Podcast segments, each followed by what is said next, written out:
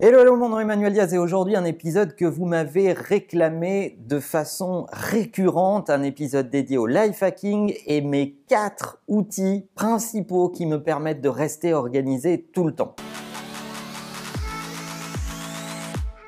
Une fin d'année ou le début d'une nouvelle, c'est souvent l'occasion de faire un reboot avec soi-même, de s'organiser, de faire le ménage, de mettre les choses au carré.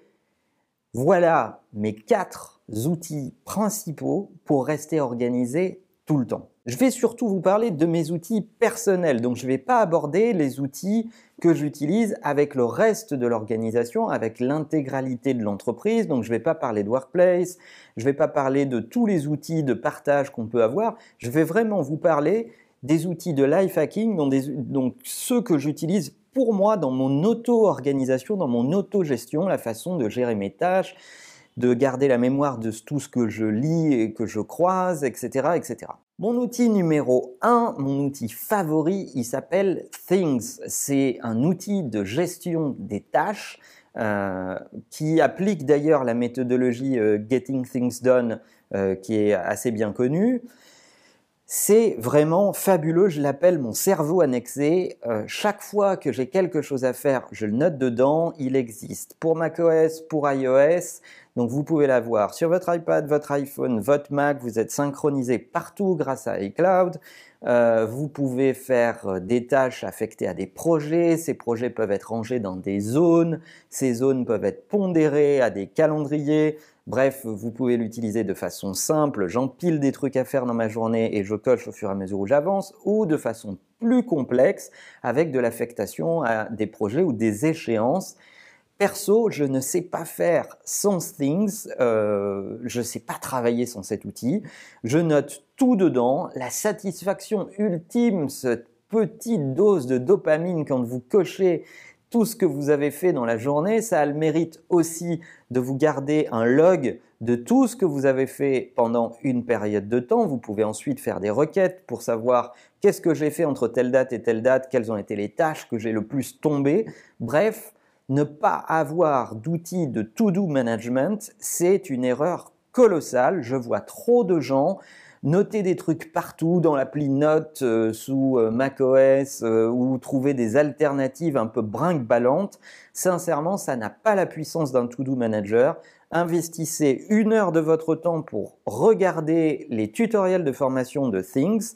Prenez 40 euros, ça doit être à peu près le prix dans la version multi-device la, plus, la plus importante de la licence Things. Investissez dans cet outil, vous allez gagner en productivité de façon colossale. Deuxième outil que j'utilise sans arrêt, c'est Evernote. Alors Evernote est un outil que j'utilise depuis des lustres. Il y a plein de gens euh, qui l'utilisent à titre perso mais qui n'ont pas trouvé un usage euh, euh, pro. Il y a les gens pour lesquels ça n'a jamais décollé. En fait, Evernote, c'est vraiment, vraiment un cerveau, euh, euh, en fait, pas un cerveau, mais plutôt une mémoire colossale annexée. Vous pouvez collecter du texte, collecter des images, collecter de la voix, euh, prendre en photo des cartes de visite, le contact est reconnu, ça le lit automatiquement dans LinkedIn et ça lui envoie votre fiche contact. Vous pouvez installer le plugin pour votre navigateur qui vous permet de capturer des bouts de pages web et de les garder en mémoire quelque part. Bref, c'est vraiment un outil pour tout stocker. Le moteur de recherche est ultra puissant, vous allez tout retrouver.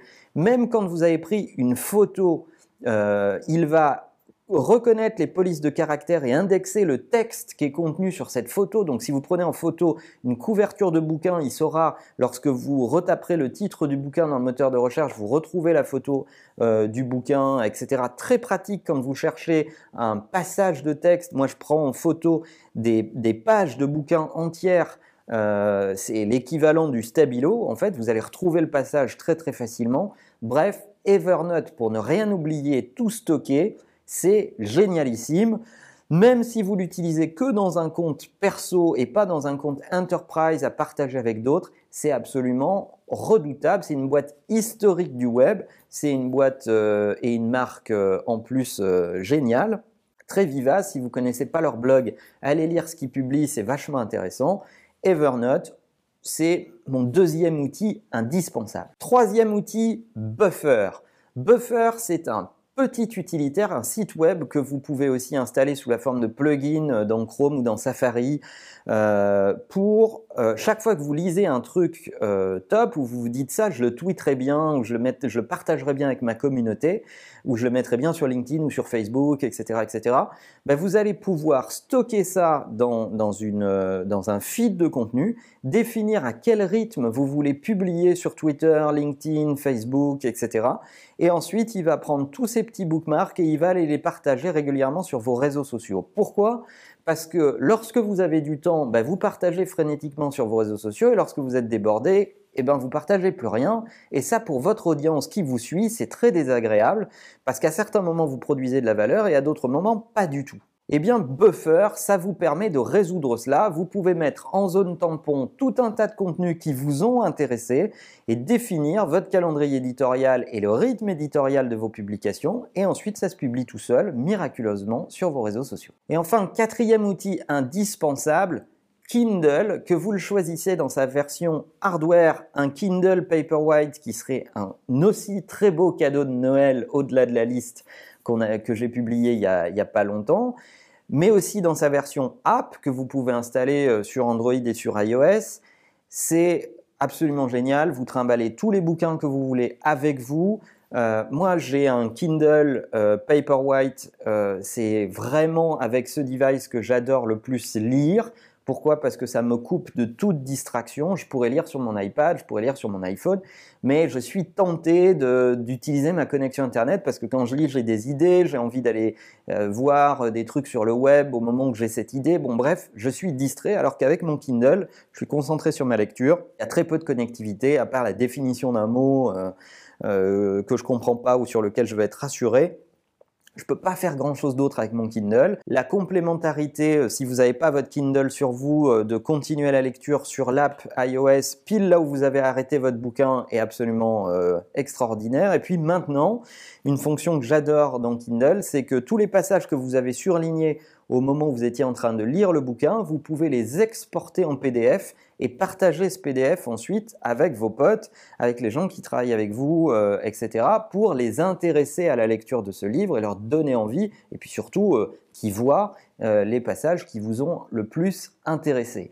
Avec ces quatre outils, sincèrement, je fais face à à peu près toute forme de situation et il ne me manque absolument rien pour être productif tous les jours. Alors bien sûr, je n'ai pas parlé de tonnes d'autres outils que j'utilise, qui pourraient être Pocket par exemple, ou euh, mes RSS Reader, etc. etc. J'utilise plein d'autres outils, mais ceux-là sont vraiment mes quatre indispensables, ceux que je conseille systématiquement, parce que ne pas avoir de to-do manager, ne pas être capable de stocker de l'information organisée pour soi, ne pas être capable d'en partager auprès de sa communauté et ne pas être capable de nourrir son cerveau avec du contenu, c'est vraiment dommage. Pour moi, c'est vraiment les quatre piliers indispensables qu'il vous faut pour être productif. Alors, je serais curieux de découvrir quels sont vos outils euh, favoris avec euh, quels outils vous travaillez pour être le plus productif possible. Partagez vos astuces en commentaire.